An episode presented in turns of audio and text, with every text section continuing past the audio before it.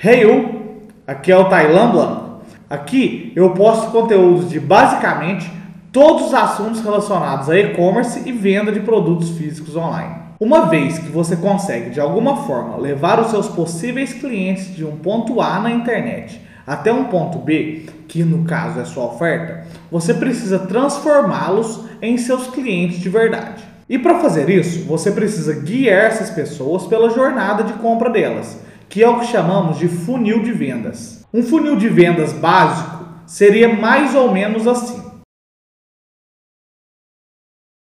Logo, você vai captar as pessoas pelo tráfego e essas pessoas vão descendo o funil até que elas se tornem um lead seu.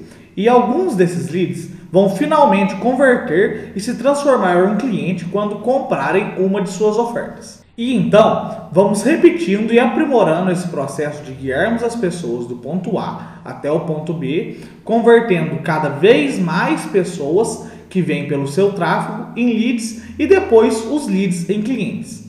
Aí geramos mais tráfego e convertemos ainda mais pessoas em leads e depois convertemos ainda mais leads em clientes. Para ficar um pouco mais claro para você, na parte de cima, ou seja, no topo do funil, estão os seus potenciais consumidores que estão conhecendo agora os seus produtos, sua marca e a sua oferta.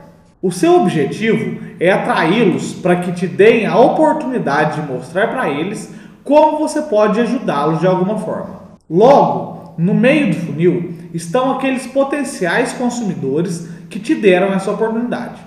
Então, o seu objetivo com esses potenciais consumidores é despertar o interesse deles no seu produto e na sua oferta. Como fazer isso? Gerando o máximo de valor possível, ou seja, mostrar todos os benefícios e as qualidades do que você está ofertando para ele, além de estabelecer um bom relacionamento. E aí, se você fizer isso bem feito, alguns desses leads vão acabar descendo para a parte mais baixa do funil, que é onde você fecha a venda.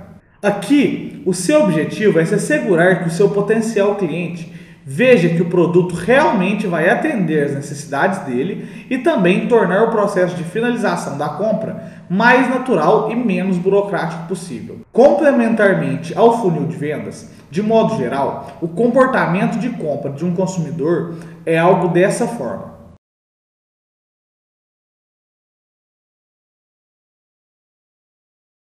Primeiro, o seu consumidor reconhece que tem um problema.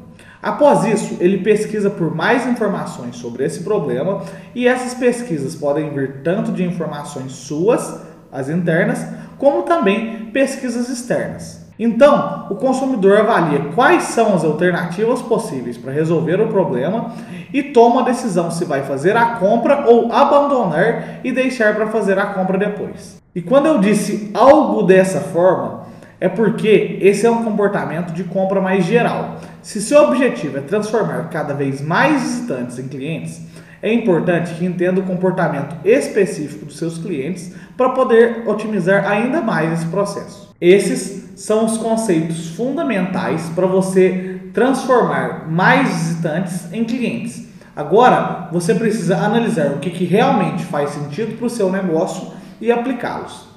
Se você gostou desse conteúdo, deixe aqui nos comentários o que, que você achou e se você tiver alguma dúvida, pode deixar aqui também que eu fico muito feliz em responder. Um abraço e até o próximo vídeo.